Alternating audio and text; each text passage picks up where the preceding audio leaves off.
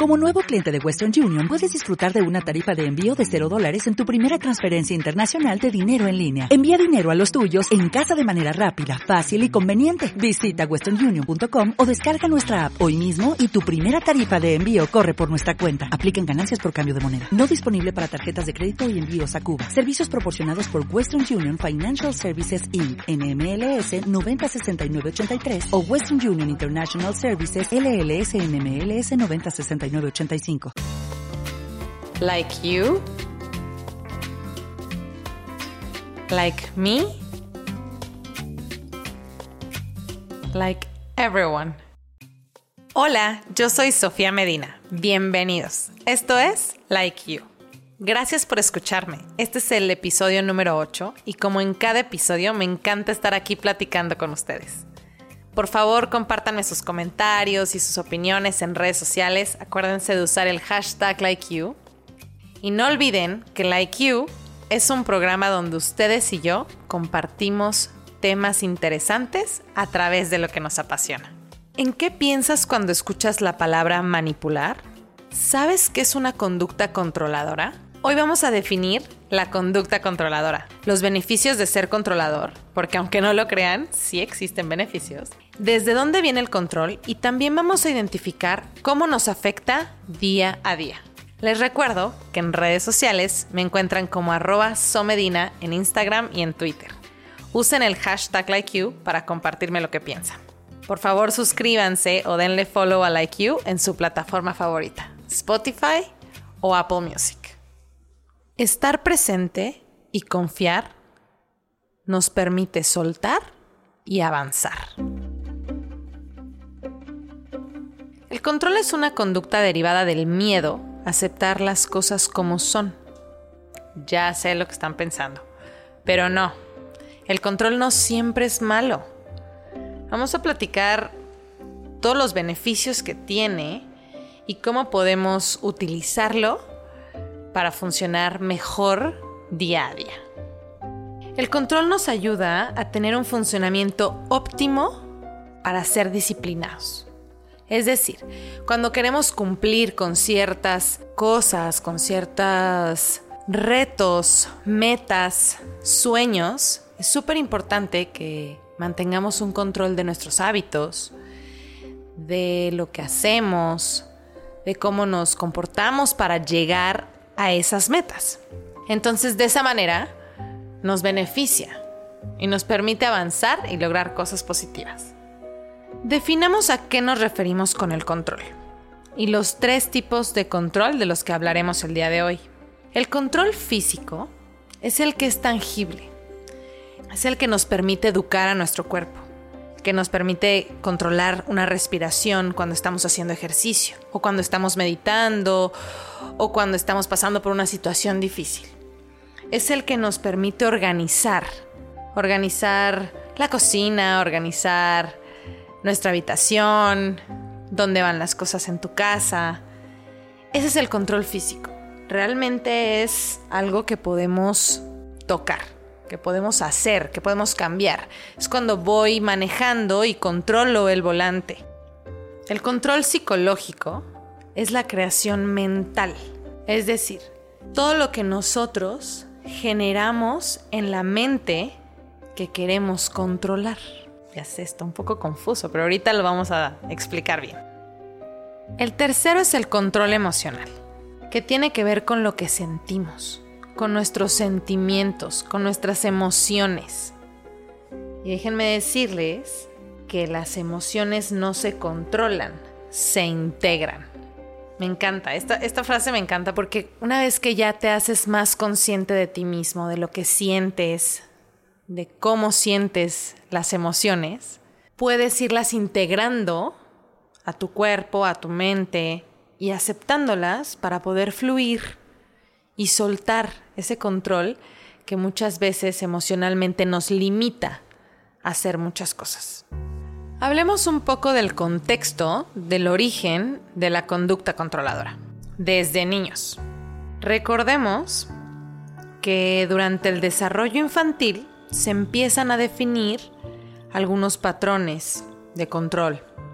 A partir de los cuatro años, por ejemplo, los niños empiezan a controlar por completo sus esfínteres y movimientos físicos. Entonces, durante estos primeros cuatro años de desarrollo, un niño ya es capaz de controlar brincos, la respiración, de tener conciencia completa de los movimientos de su cuerpo. Pero cuando cumplimos seis años, ya tenemos la capacidad de controlar lo que queremos o lo que deseamos. Esto es súper interesante porque eso quiere decir que cuando un niño llora o hace un berrinche antes de los seis años es legítimo. O sea, es de verdad por alguna necesidad fisiológica, básica. Porque tiene hambre, porque tiene sueño, porque está harto de estar en el lugar donde está. Pero no lo hace para controlar, no lo hace para manipular, no lo hace para, para probar. Muchas veces es muy típico que hay un niño llorando y en un lugar es como, ah, sí, seguramente lo está haciendo para llamar la atención. No lo hacemos para llamar la atención hasta que cumplimos seis años, donde ya somos mucho más conscientes de lo que podemos lograr a través de nuestras emociones. Entonces, ya tenemos la capacidad de jugar con un llanto, con una frase, con un berrinche, o a veces hasta platicando. Hay niños que decimos que muchas veces nos sorprenden y que decimos, wow, es súper inteligente. ¿Cómo sabe que si dice eso su mamá le va a regalar de cumpleaños el carrito que quería, ¿no? o cómo sabe, ¿por qué? Pues porque es al final ya tiene la capacidad de manipular las emociones de los demás. No tiene nada de malo, porque pues en algún momento lo teníamos que aprender. Nos damos cuenta a partir de los seis años, con una conciencia emocional un poquito más desarrollada, que sí podemos influir en las demás personas y que sí podemos lograr lo que queremos a través de nuestros llantos, de nuestros berrinches, de enojarnos de sentirnos tristes, de compartir emociones. Y es así como se desarrolla la conducta controladora. De grandes muchas veces seguimos haciendo esos berrinches, ¿eh? y esos llantos y esas manipulaciones. Y realmente están basadas en la manera en la que, pues en la que crecimos. Cómo desarrollamos esa parte de los límites o del control. Cómo eh, al final es inteligencia emocional que se desarrolló durante la crianza. Es interesante porque nosotros como adultos controlamos o tenemos una conducta controladora basada en la manera en la que nos controlaban de niños. Reproducimos cómo nos controlaron y así controlamos. Y estoy hablando de, de control en general. Aquí el tema o la línea delgada que divide el control positivo o el controlar cosas, movimientos, lo que hablábamos de los tres tipos de control, y que se convierta en algo negativo, es que lo confundimos inconscientemente. Crecemos, nos desarrollamos como seres humanos y nos damos cuenta que podemos controlar ciertas cosas. Regreso a lo mismo, movimientos, un, vehículo, cuando aprendes a controlar una conversación para que no se salga de contexto. Entonces nos llenamos de ese poder y lo confundimos. Entonces empezamos a querer controlar también lo que sucede a nuestro alrededor, lo que pensamos, lo que sentimos, lo que decimos, lo que queremos que nos digan y lo que queremos que hagan otras personas. Entonces es ahí donde se convierte en negativo, porque realmente no podemos controlar las emociones de las demás personas no podemos controlar cómo reaccionamos nosotros mismos a veces. ¿Por qué? Porque pues son emociones, son sentimientos, es nuestro cuerpo. A veces las emociones nos llegan de una manera inesperada y no podemos controlar. Y se nos sale el llanto, el coraje, la ira, la risa. A mí me pasa muchísimo. Yo me pongo nerviosa y me río. Y de repente hay momentos en los que no debo de estarme riendo, que hay situaciones complicadas y no lo puedo controlar. Y termino riéndome. Ha sido muy incómodo. He estado en situaciones donde sí ha sido difícil.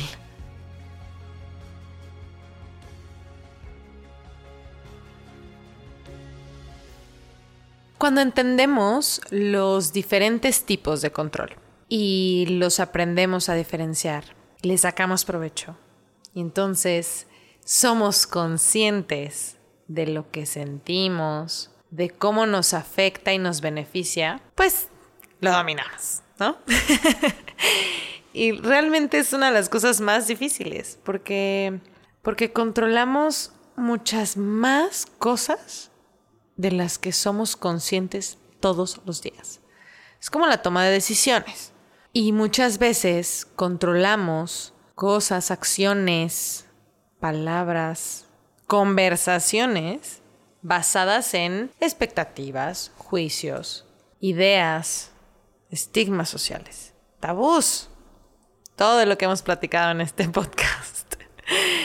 De ahí se basan muchísimas veces nuestras acciones o nuestra conducta controladora. Ahora hablemos de la parte negativa del control, que creo que es lo que muchos esperaban escuchar, porque es lo que, pues, es lo que nos, nos aflige muchas veces, día a día. Y mm, querer controlar lo que sentimos nos lleva a perder en muchas situaciones. Nos puede facilitar un camino a sentir ansiedad, a sentirnos tristes, traicionados, a dejarnos llevar por la mente que a veces solita, sin siquiera hacerlo consciente, avanza y se va y genera escenarios, expectativas, ideas, verdades completamente creadas que a veces no tienen ni razón de ser, pero que decidimos comprárselas. Y algo que es súper fuerte es que detrás de esta conducta controladora, detrás de estos momentos en los que nosotros queremos controlar esas emociones, esos sentimientos, está el miedo. El miedo que muchas veces es, es amigo y en esta ocasión, hablando del control, es el enemigo número uno. Porque por miedo a sentir, a hacer, a decir, nos controlamos, nos limitamos, no permitimos fluir por miedo a llorar, por miedo a sentirnos tristes, por miedo a la traición, por miedo al amor, por miedo a... Sí, por miedo a no querer caernos. Es que controlamos lo que sentimos o queremos controlar lo que sentimos.